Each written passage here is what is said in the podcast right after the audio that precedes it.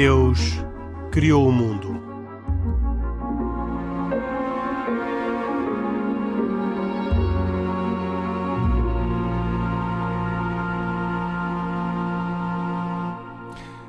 Boa noite.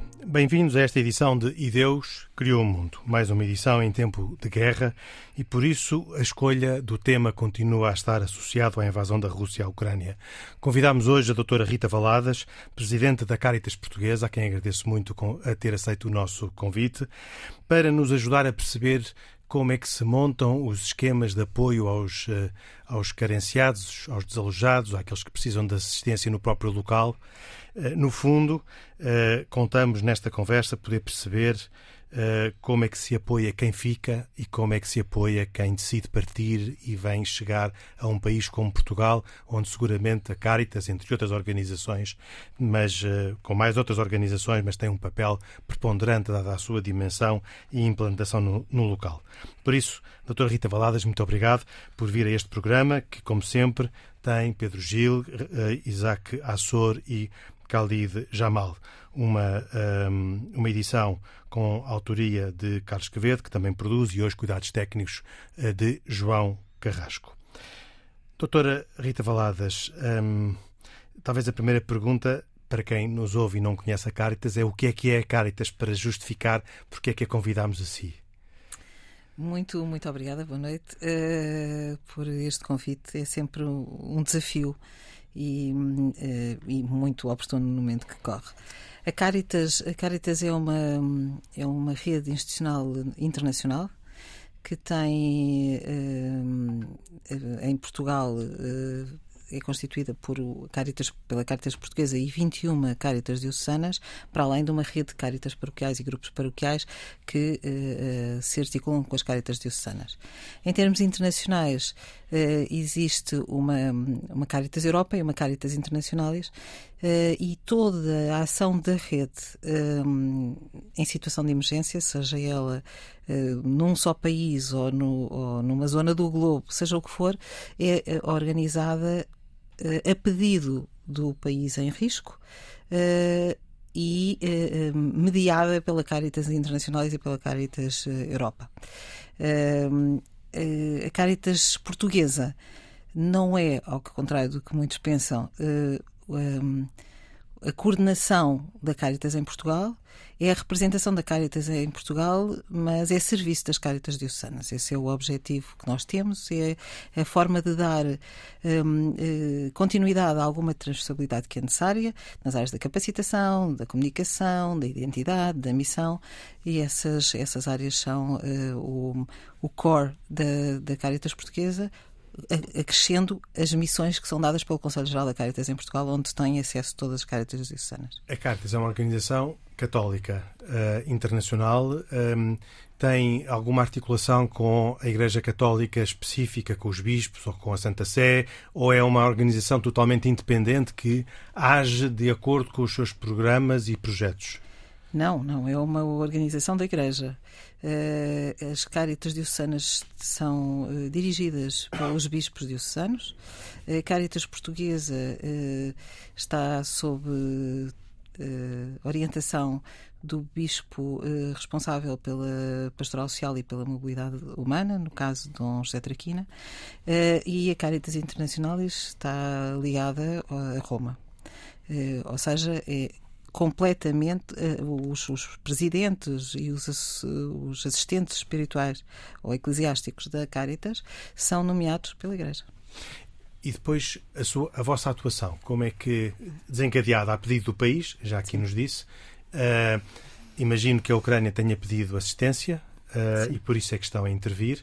Não é a Caritas que trata dos corredores humanitários, isso é uma operação normalmente deixada à Cruz Vermelha ou ao Crescente Vermelho, uh, imagino eu, tanto quanto eu sei, mas depois, uma vez transportada a população uh, em situação de de carência, aí entra uh, ou começa uh, o trabalho da Caritas. Uh, eu não sei se digo bem, mas há uma grande implantação da Caritas neste momento na fronteira da Polónia com a Ucrânia, talvez também nos outros países que fazem fronteira com a Ucrânia, e um, ehm, pedia que explicasse rapidamente e depois também que explicasse se tem alguma intervenção dentro do território ucraniano.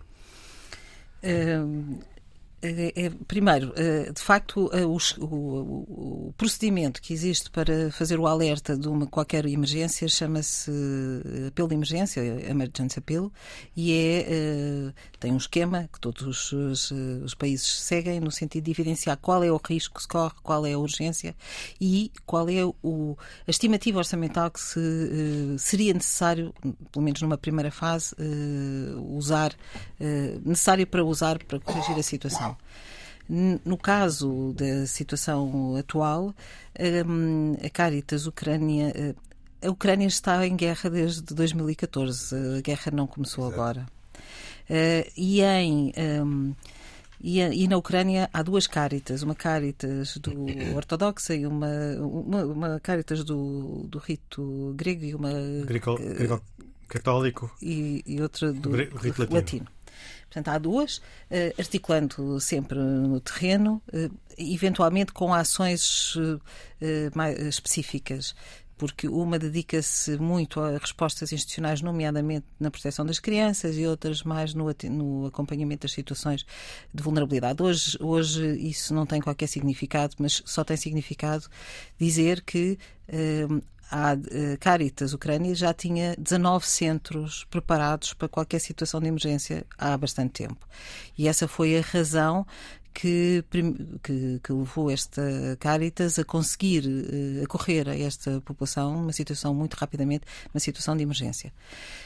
Um, para além da, da, da Caritas Ucrânia. Eh, naturalmente, quando começaram a sair as pessoas, foram acionadas as Caritas dos países limítrofes, onde, eh, onde, eh, onde todas estão em, neste momento em articulação para receber para conduzir e para receber as pessoas que vão saindo da, da Ucrânia e até alguns que vão, que vão voltando, porque houve muitos homens e, mulheres até que voltaram para combater. E, portanto, temos a, a Caritas da Ucrânia, a Caritas da Moldávia, a Caritas da Roménia, a Caritas da Hungria, a Caritas da Polónia, a primeira e a mais. a que tem mais dificuldades neste momento. Uhum. E depois temos a Caritas Portugal para aqueles que vêm para Portugal.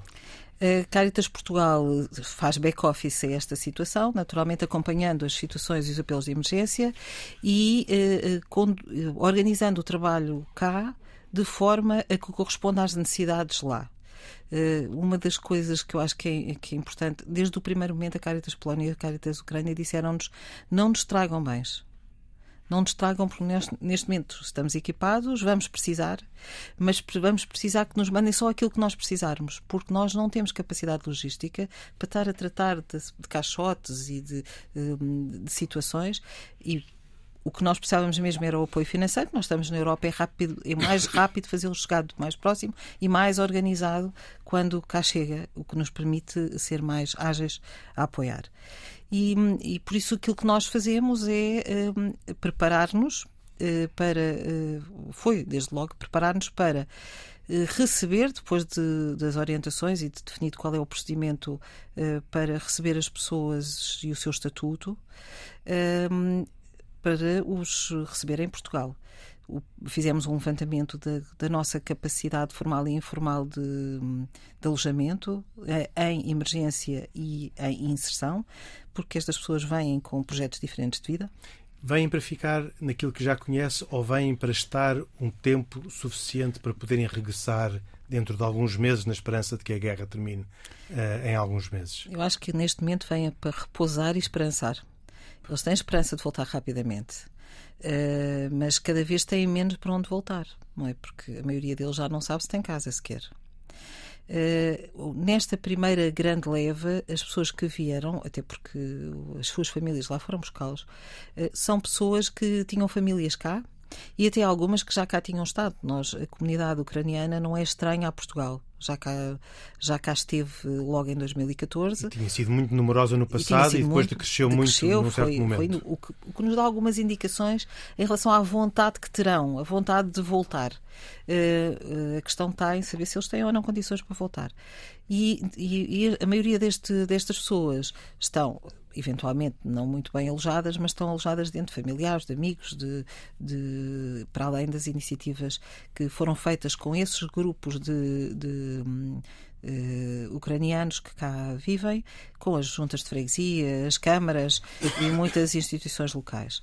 Um, o que eu creio é que os, os, os, próximos que vêm já são os mais vulneráveis e nós vemos hoje, hoje a sair uh, lares de idosos inteiros em caminhonetas, pessoas que nos dizem deixem-me dormir, deixem-me dormir.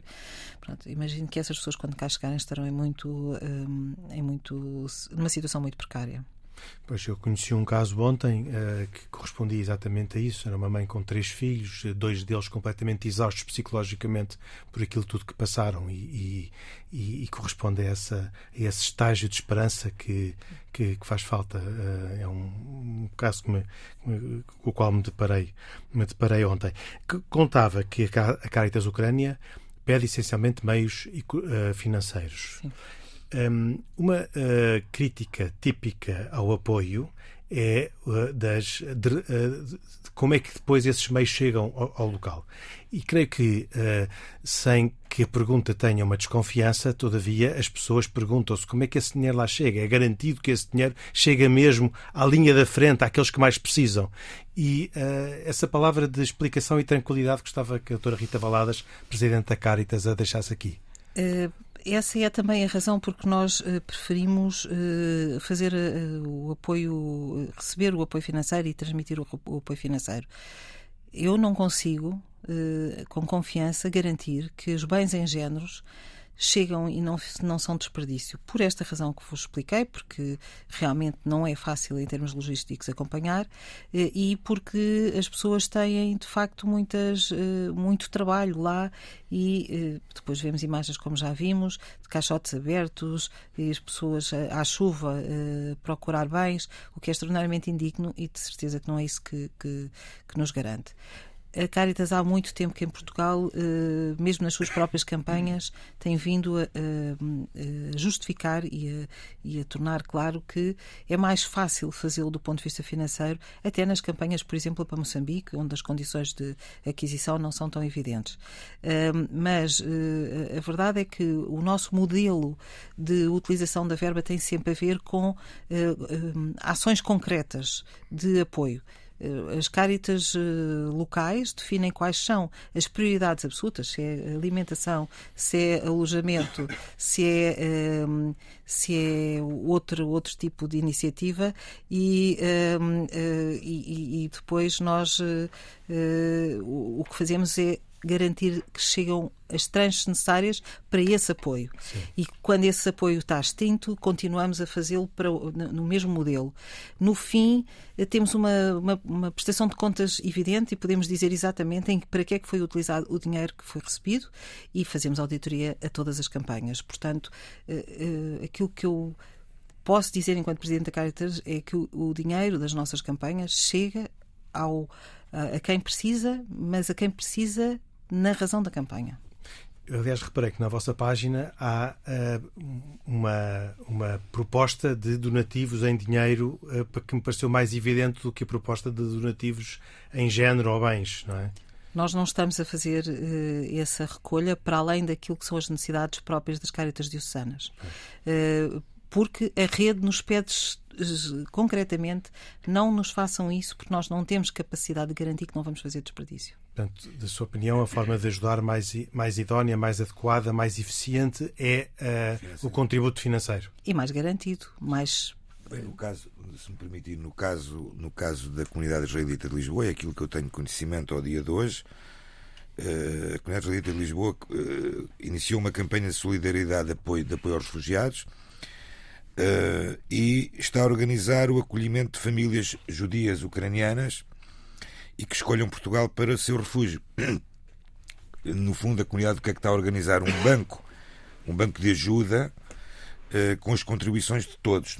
Esta foi uma comunicação passada à nossa comunidade, que obviamente estará aberta para qualquer outra pessoa que não seja da comunidade. A Caritas ver... só recebe católicos uh, que venham não. referenciados não. pelas não. dioceses? Não, não. Não, não. Aliás, nós agora só devemos receber quem esteja referenciado pelo CEF. Porque. Pois cá, momento... essa questão, uma questão grave que está a acontecer, está a acontecer. De, de, de, de, tráfego, inclusive, Exatamente. de seres humanos. Sim. Que é uma coisa muito grave que está a acontecer paralelamente e que tem que ser muito bem, muito bem controlada. Porque senão. Repare, quando falei em famílias judias, obviamente que a comunidade as, as comunidades judaicas, eh, eu no, no programa passado falei sobre isso, uh, particularmente no caso do Estado de Israel. O Estado de Israel recebe até agora, até o final da próxima semana, já terá recebido perto de 30 a 40 mil uh, refugiados, uh, dos quais, ucranianos, dos quais eu tenho a certeza, porque também tenho um pouco conhecimento disso, porque participei numa campanha muito parecida com esta, no, em, no início dos anos 90, em que Israel, com o desmoronamento da União Soviética, recebeu Sim. milhares e milhares e milhares e milhares de refugiados, que a garantia que eles eram judeus era, era nula. Quer dizer, era nula. Eventualmente havia o pai que era judeu, o avô que era judeu, ou seja, no fundo, aqui não se, não se trata, isto é a minha opinião muito sincera e clara, não se trata de ser judeu ou ser católico ou ser muçulmano. Eh, e aí eh, há uma máxima muito conhecida no Talmud que diz quem salva uma vida é como quem salvasse a humanidade. E a humanidade e a vida não têm religião.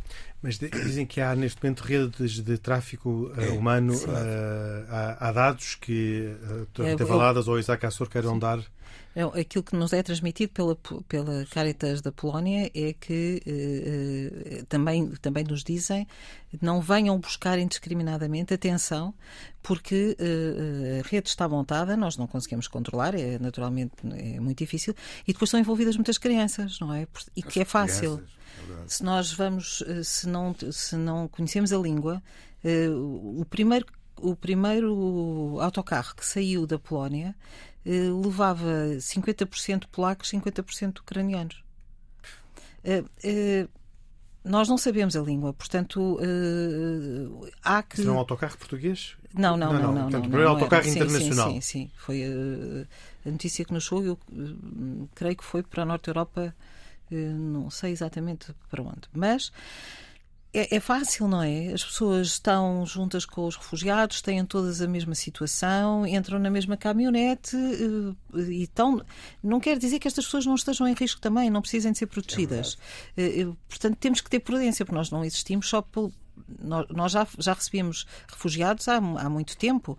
Eh, normalmente só os que querem vir para Portugal, o que nem sempre é o caso, porque eles gostam muito de ir para a Alemanha, para os países nórdicos e nem sempre a Portugal. E neste caso, eu acho que a situação é um bocadinho diferente, porque muitos deles já estiveram em Portugal e sentiram-se cá protegidos. E a nossa responsabilidade é enorme, não é? Porque se eles já se sentiram protegidos, nós não podemos correr o risco de não os proteger agora. Mas tem que haver, tem que haver uma, uma, uma certificação, que neste momento penso que eh, está a responsabilidade do CEF, eh, quer dos adultos, quer das crianças. Tem uma descrição, um perfil de quem é que é o refugiado, uh, uh, como é que é o refugiado típico? Imagino que não venham homens, porque eles têm que ficar para combater. Vêm pessoas de idade ou vêm, ou vêm mães jovens com filhos pequenos? Uh, uh, Pode-nos uh, fazer uma, uma, contexto, uma descrição do que é que é o, o, o grupo típico de refugiados?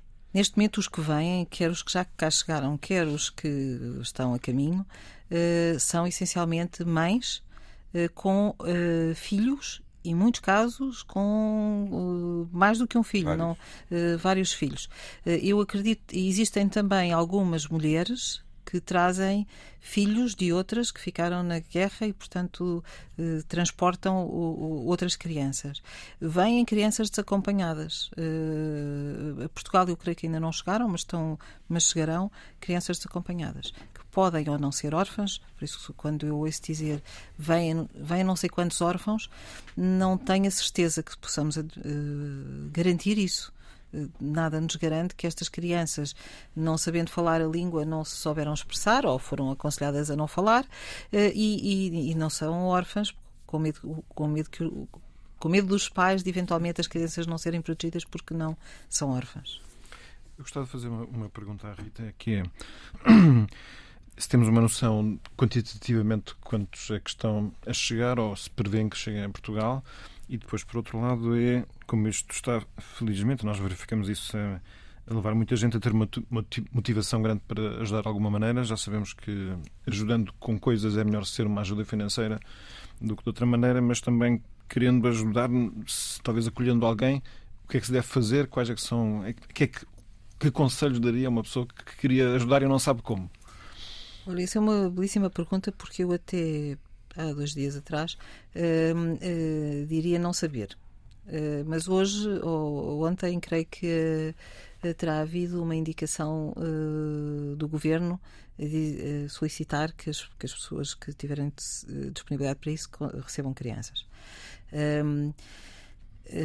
eu só diria, eh, bem, eh, em termos de identificação, aquilo que eu posso dizer da nossa rede é identifica-nos junto às Caritas Diocesanas a disponibilidade para o fazer, que no momento em que for seguro, nós daremos essa indicação, já estamos a fazer esse levantamento de, de, de possibilidades.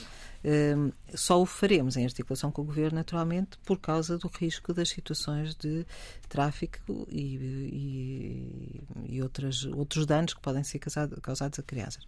E só os faremos com pessoas que conheçamos e que uh, nos uh, deem alguma segurança. Há um rastreio de famílias que possam receber uh, pessoas ou as famílias candidatam, são escrutinadas e, e, é decidido ali num curto espaço de tempo se estão em condições de receber crianças ou não? Eh, o governo terá que dizer quer qual é o sistema eh, em que eles vão considerar que as famílias são idóneas para receber crianças, quer a forma do seu, do, do seu acompanhamento. Esta, é extraordinariamente sensível isto. E apesar de, como referiu, a Caritas ter sido na gênese do seu nascimento está um programa de recepção de crianças austríacas e alemãs no pós-guerra. Nessa altura houve uma mobilização nacional que ainda marca muitas das nossas famílias, ainda se lembram disso. Há muitas que estão a voltar porque uh, foram criadas com outras crianças austríacas e alemãs que vieram no pós-guerra, numa situação, numa altura em que a, que a Áustria passava muitas dificuldades e era um país com, com grandes déficits financeiros, não é o caso hoje, eh, mas eh, eh, não estamos na mesma, na mesma condição, os riscos que as crianças correm hoje não são os mesmos que corriam nessa altura, mas o que eu diria é que tem que haver um sistema. Eu, uma coisa que me preocupa neste momento é que eu não sinto que haja, e e perdoem-me todos os que já discordaram de mim, que haja uma coordenação que seja evidente para todos. Pois, eu, eu, se me permitir, gostava de fazer aqui uma, uma comparação, mesmo que possa não ser comparável uh, na, na sua totalidade, e que tem a ver com a última grande leva de refugiados que houve na Europa. Estamos a falar dos refugiados vindos de um país totalmente destruído, que é a Síria. Uh, criticou-se muito, na altura, a forma como era feita, chamemos-lhe, a triagem desses refugiados, uh, uh, catalogando alguns como eventuais terroristas que entravam na Europa. Esse tema acabou, desapareceu. Neste momento, não há também coordenação nenhuma nesta nesta, nesta uh, ação que devia ser uma ação muito mais concertada. Esta é a minha opinião, claro, uma opinião pessoal, mais uma vez, muito mais concertada entre as instituições oficiais, aquelas que estão ligadas também, como a Caritas, como outras, no caso de organizações judaicas, inclusive existem organizações judaicas internacionais, em Inglaterra, nos Estados Unidos, em França, que me parece que tudo isto ainda está muito. Uh, e estamos a, estamos a falar, segundo aquilo que eu ouvi ontem, pelo menos, de uma possibilidade para já de 3 milhões, perto de 3 milhões de refugiados na Europa. Já temos, já, te, já entraram na Europa mais de 3 mais milhões, 3 milhões. Mais de 3 milhões de refugiados. Ou seja, vá-se lá saber como é que isto vai parar, quanto tempo é que vai demorar e, e a forma como estas pessoas que precisam de amparo, não só amparo financeiro, mas também de amparo espiritual, de amparo emocional, eh, são, serão, serão, no fundo, tratadas. Pois, por isso eu digo, eh, era bom que houvesse uma orientação de princípio que parta do Estado, naturalmente, Exato. que securize quem vai cuidar e que nos alinhe todos pela mesma, pela mesma medida. É exatamente, é? é? isso que eu digo. Que, por, não há dúvida nenhuma que, que Portugal não tem uma crise de solidariedade. A forma como os portugueses se organizaram para para juntar as coisas que achavam que era preciso, para se juntarem para levar Algum, carrinhas. Alguns foram de carro até à Polónia, exatamente. Eh, todos os dias estão a sair. Eh, se andarmos na autoestrada, é quase difícil, não, sobretudo perto do fim de semana, é quase difícil não encontrar umas, umas carrinhas de nove lugares, mais uns carros, mais umas caminhonetas, com uns, umas tarjas azuis e amarelas a dizer uh, qualquer coisa Ucrânia e, e, e, que estão, e que se põem a caminho para ir buscar pessoas pessoas. Eh, enfim, eh, eu, eu temo que de forma desorganizada. E, e, mas, mas há coisas que têm, não podem esperar que, que a organização é chegue. Mas aquilo que eu acho que era mesmo preciso agora era criar as bases dessa organização, que é para as famílias também se sentirem seguras porque estas crianças vêm com traumas de guerra, precisam de algum acompanhamento, eh, precisam de uma. As famílias podem sentir-se inseguras no cuidar e isso precisava de, de, que se soubesse quem é que faz o quê, em que momento, em vez de estarmos todos a desperdiçar-nos, a fazer a mesma coisa sem saber bem para onde chegar que, que se façam uh, recolhas de bens é importante, porque nós vamos precisar delas. Aliás, Portugal vai precisar, se não for para uma situação, é por outra. Não é? Ah, sim. Uh, portanto, não, não é seja para os que estão cá, Exatamente. É? Uh, se vamos receber, vai haver um momento em que, com as dificuldades que nós vamos ter também em Portugal, com os aumentos de preço e tudo isso, vamos precisar de ter esse. esse nada disso desperdiça, a não ser que se ponha a caminho para um sítio que nós não sabemos onde chega. Neste momento, as, as, famílias já estão a chegar a Portugal e chegarão uh, mais. Não é? Tivemos as imagens de um estádio de futebol em Leiria transformado em, em quartos para receber famílias e, e outras coisas acontecerão. E agora, nós todos precisamos de ter um, uma orientação segura de base. E depois eu acho que a solidariedade vai, vai conseguir complementar. Nós seremos sempre subsidiários, não, nunca vamos ser a solução claro, uh, claro, claro. em substituição de Portugal e da Europa, não é? Eh, para si, quais são as, as, definições que são mais urgentes e que condicionam a atuação da Caritas? Um, ehm, eh, quais são as condições para se receberem, receberem famílias, para se receberem famílias com crianças e para se receberem crianças? Condições uh, quer dizer apoios dados, à, dados, dados, à família de acolhimento ou, ou, apoios dados à, à família que vem eh, eu diria que tanto faz eh, porque as pessoas têm problemas eh, de, de, de, documentação que não lhes permitem, se lhes derem um subsídio, ir levantá-lo, não é? Pronto. Portanto, há aqui. Portanto, acha que as famílias de acolhimento devem ter um apoio do Estado?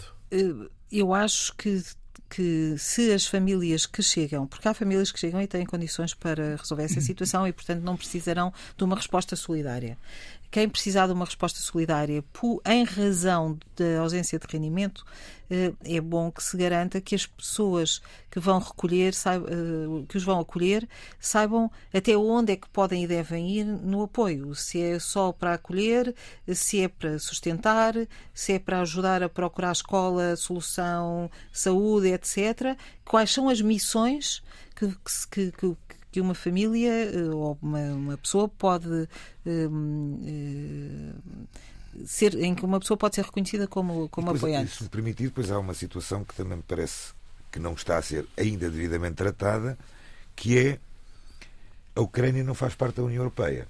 Ou seja, uh, as pessoas entram sem documentação ou com documentação ucraniana, se quiserem começar a trabalhar, têm um problema burocrático também. Portanto, são cidadãos fora da União Europeia. Mas essa situação creio que está. Está? está. Eu, eu, eu, do ponto de vista formal, está. As questões práticas não são. Pronto. Está mas... garantido pelo CEF um, uma, uma, o Estatuto de Refugiado com documentação de saúde, eh, finanças e, e identificação eh, por um período eh, que, que é a legislação internacional dos refugiados. Portanto, é o mesmo enquadramento jurídico que vai ser feito. E agora, eh, estas pessoas não falam a língua. Eu no outro pois. dia achei muito interessante porque vi na televisão uh, alguém falar de uma plataforma dos uh, notários. dos notários, que procurava por tradutores para poder exatamente ajudar. Muitos não têm documentos, ainda assim vai-lhes ser dada a documentação provisória. Mas os que, tra que, trazem documentação têm que ser traduzida. Claro, e não, e, há, portanto, nem, e não há e, e depois tem que se fazer os procedimentos e, e há já uma. Já, até para isso há solidariedade. Nós realmente somos um país absolutamente fantástico. Mas é tudo isso tem que ter uma orientação. Não podemos só. Se temos boas ideias e temos muita iniciativa e vamos pôr isto em cima da mesa, mas depois não há quem ponha os pratos no sítio certo, nem os talheres e pronto, fica então, muito estas pessoas que vêm, eh, eh, uma vez passadas e registadas no CEF, poderão trabalhar legalmente em Portugal? Poderão. Mas durante um, um período limitado, não é? Uh, sim, uh, mas eu creio que é o período para já necessário para nós todos nos organizarmos. Não vamos estar à espera que as soluções aconteçam todas já. Há, aliás, uma plataforma do Instituto, uh, no site do Instituto de Emprego, onde são identificados os, os, os, potenciais trabalhos e, pronto, e onde, as, onde podem. Aliás, há uma oferta de, muito, de muitos milhares de postos de trabalho que se lê na comunicação social não tenho a certeza que sejam os postos de trabalho. São os, os, postos de trabalho que nós necessitamos e nós temos muitas necessidades. A seguir, a seguir à pandemia, eh, ou melhor, a seguir não. A seguir que ainda estamos na pandemia. Estamos completamente na pandemia, que é uma das, uma das complexidades do momento, mas uh, houve. Uh, há neste momento uma grande dificuldade de recrutamento de pessoal auxiliar em quase todas as áreas, desde o turismo, que parece que seria o mais fácil, até aos auxiliares de geriatria, à construção civil, aos auxiliares nas escolas e outros equipamentos. Portanto, há uma grande necessidade. Portanto, é fácil aparecerem esses, esses, esses trabalhos. E essa não é uma preocupação que devemos ter de não uh, um, usar pessoas que estão sobrequalificadas para as funções que lhes são propostas para trabalhar, porque de repente as pessoas. Aliás, não é a primeira vez, porque já aconteceu no passado. Henrique, não é? ouça, se eu lhe disser se eu lhe disser que durante a primeira grande imigração da União Soviética para dos judeus da União Soviética para Israel que tinha uh, físicos a varrerem com todo o respeito pessoas que varrem nas ruas tinha físicos e químicos judeus russos a, fazer, a varrerem nas russas, a varrerem nas ruas, portanto. E isso é um mas, risco. Eh, eu acho que é um risco, mas não é o pior dos problemas. Uh, vamos lá ver. Eu, eu uh, acho que os próprios ucranianos já nos deram lições disso. Quantos engenheiros não tiveram a trabalhar nas obras uh, nos primeiros momentos? Uh, eu diria que ao poder oferecer aquilo que temos, tudo bem, mas há também mão de obra qualificada que nós podemos precisar e que se calhar esse trabalho de reconhecimento dessa, dessas qualidades é, era, era muito interessante. Por exemplo, no outro dia falava-me um, um, professor universitário que ia buscar pessoas amigas de uma universidade em Kiev, e que dizia: eh, eh, Eu consegui que a universidade garantisse um mês de. Mas o que é que vai fazer? Como é, como é que eu, que sou amigo destes meus pares, posso sequer oferecer-lhes outro tipo de, de, São pessoas de referência internacional, como é que eu posso oferecer-lhes uma coisa que não seja aquilo que eles podem melhor oferecer? Mas eu queria acrescentar aqui uma, uma ou duas reflexões. Em primeiro lugar, concordar com boa parte daquilo que foi dito aqui e acrescentar aquilo que é a minha experiência, porque, como o Isaac disse, quando os refugiados sírios vieram, enfim, a comunidade islâmica, eh, para além do universo católico, normalmente são sempre os que vão primeiro para a linha da frente, eh, por razões várias, não é? Porque têm uma série de instrumentos ao dispor, mas também porque eh, têm uma rede, felizmente, montada e preparada para isso. Mas nós, quando foi o caso dos refugiados sírios, decidimos desde logo, especialmente porque eram nossos irmãos de fé, não, não deveria ser condição, mas enfim, havia uma identificação e, portanto, fomos logo uh, em seu auxílio. Um, a, a percepção que eu tenho em relação a estas questões é que as decisões de alto nível, designadamente dos órgãos de governo, são tomadas, são tomadas em tempo o mais eh, cedo possível, porque evidentemente quando somos confrontados com estas crises depois é difícil tomar as decisões e de criar eh, motores e alavancas para a resolução das mesmas. Mas que depois isto no terreno não é bem assim conheço casos, por exemplo, de refugiados sírios que tinham uma espécie de, permitam uma expressão, pescadinha de rabo na boca. Ou seja, havia um estatuto de refugiado que lhes permitia trabalhar, mas, por exemplo, quando pretendiam renovar um título de condução, o IMT forçava que eles tivessem uma morada. Ora, se as pessoas são refugiados e não têm uma morada e uma residência fixa em Portugal, não conseguiam renovar o seu título de condução. Estou a dar um dos múltiplos exemplos em que depois as coisas são criadas nas reuniões de alto nível e são criadas molduras legais para a resolução dos problemas, mas depois no terreno as coisas muitas vezes empancam e não funcionam.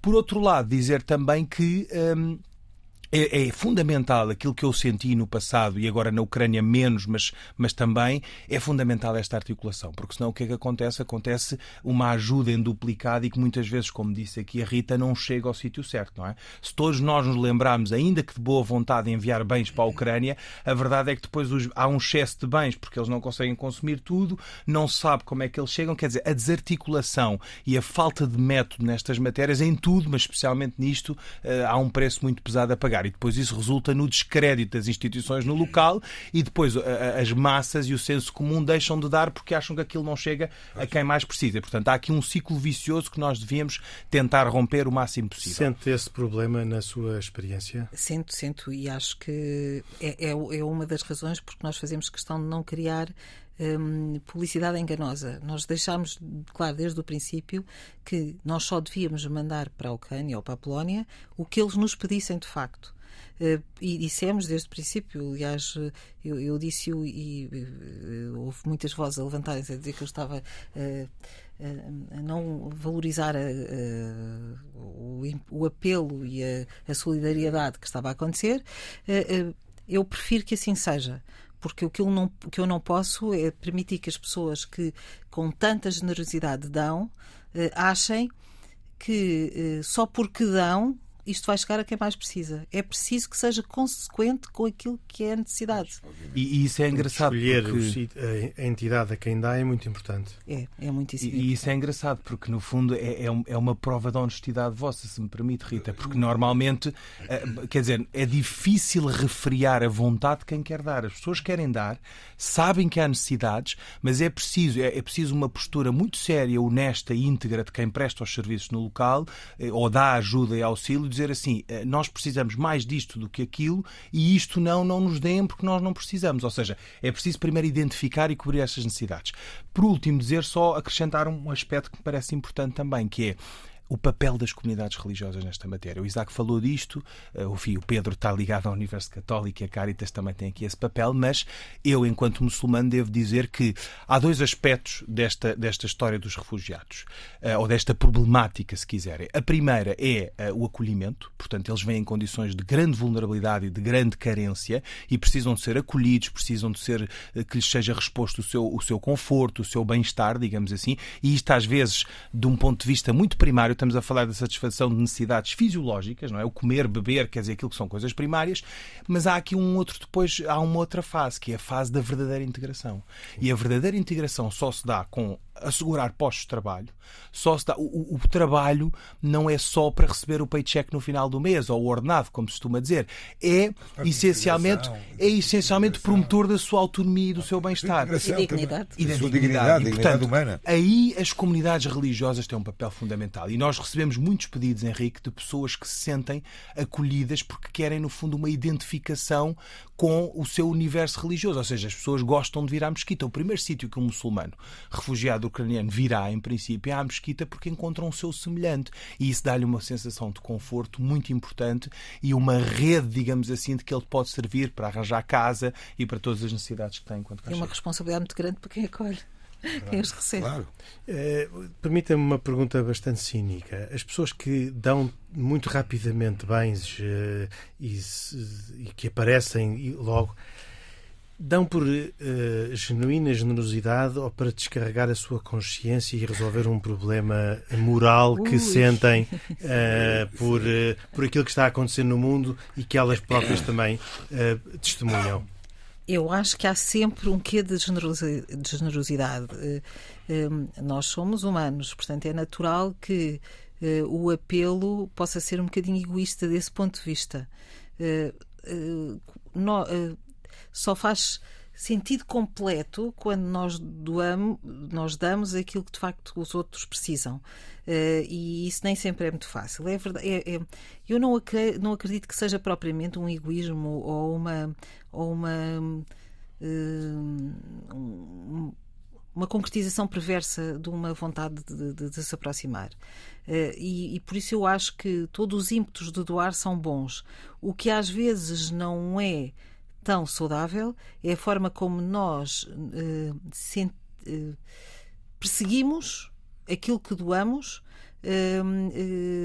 querendo decidir a forma como ela é concretizada, a evidência e o reconhecimento do nosso ato. É no, na necessidade de reconhecimento que a coisa às vezes não é tão simples porque quem dá em silêncio eh, eh, não, não, não, não quer não agradecimento, não eh, falo naturalmente, enquanto que as outras as pessoas que. É muito interessante uh, lançar, porque tem muito a ver também, por exemplo, com os, os, as etapas, os estágios, por assim dizer, no caso do judaísmo, da, da, da caridade, chama de Sedaká.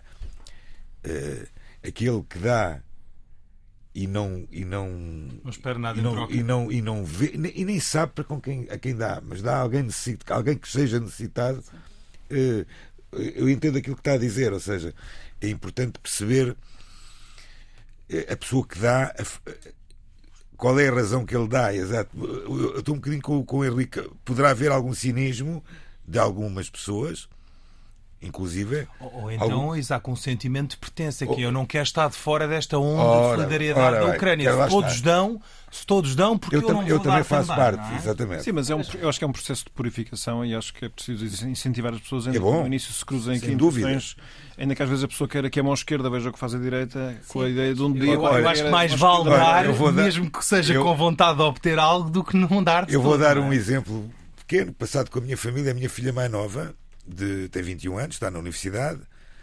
Anteontem, sexta-feira, disse-me assim: oh pai, eu tinha 20 euros e mandei aqui para este, para este fundo de, de apoio aos refugiados. Eu disse: Muito bem. A decisão de fazer isso. Uhum. E se calhar os 20 euros fazem falta e agora quem vai pagar sou eu. Exatamente. Rita Baladas, para terminarmos o programa, que estamos mesmo no, no fim, uh, tem um apelo, um desafio, um convite, uma, eh, um alerta que queira deixar? Uh... Só queria fazer a ligação com isto. A caridade nunca é uma coisa má. Não. Uh, se as pessoas estão perdidas na sua caridade, então cabe-nos a nós transformar aquela caridade que pode ter uh, alguns laivos de egoísmo, como, como foi referido, numa caridade boa se a utilizarmos para bem de quem bem. precisa. E eu, nesta Semana Nacional da Caritas, em que o nosso mote é Caritas, o amor que transforma, acho que é o mais importante é deixar isso. E saber que, independentemente de todos aqui que nós estamos, aquilo que nós temos para oferecer é se em situação de aflição ou se em, em querer ajudar, eh, vão às paróquias mais, mais próximas ou, ou vão ao nosso site caritas.pt. Peço desculpa da publicidade, mas é a Semana Nacional da Caritas e não posso deixar de o fazer. Muito bem. Eh, Rita Faladas, Presidente da Caritas Portuguesa, foi a nossa convidada de hoje, em plena Semana Nacional da Caritas e em plena crise humanitária na Ucrânia e na Europa por via da invasão da Ucrânia pela, pela Rússia. Um, Agradeço-lhe ter, ter vindo. É Com certeza vamos continuar a acompanhar esta situação e vamos continuar a conversar consigo. Nós voltamos dois, oito dias para mais uma edição de E Deus Criou o Mundo. Boa noite, até para a semana, se os quiser.